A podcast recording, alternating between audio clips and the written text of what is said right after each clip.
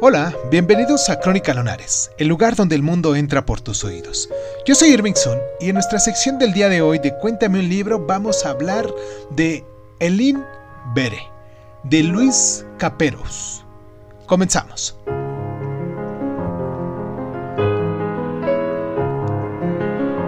Elin, ciertamente soy yo.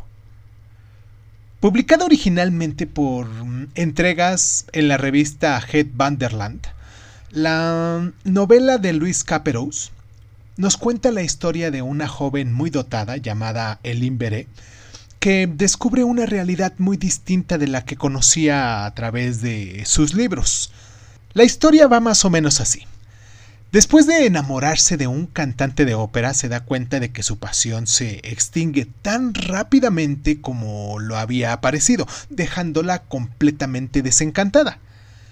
Poco después, pese a ello, acepta una propuesta de matrimonio de otro joven y durante cierto tiempo ambos viven un amor mutuo y sincero.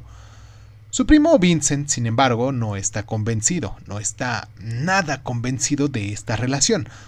Para un determinista como él, ese tipo de amor representa una mm, idealización infantil y no es otra cosa que una poética negación de la verdad.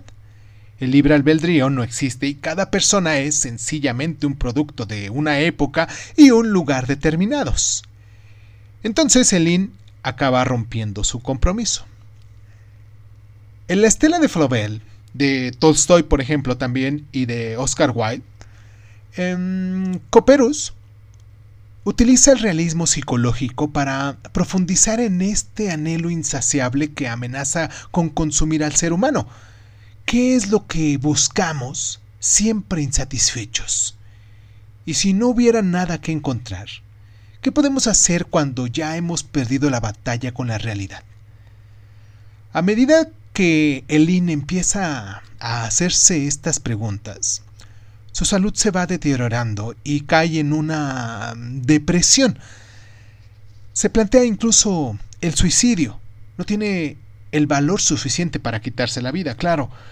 Cuando muere accidentalmente por una sobredosis de morfina, todas esas cuestiones quedan sin respuesta. Pero el desenlace nos obliga a preguntarnos si hay alguna salida alternativa al terror de la pérdida y si es realmente posible la veracidad absoluta.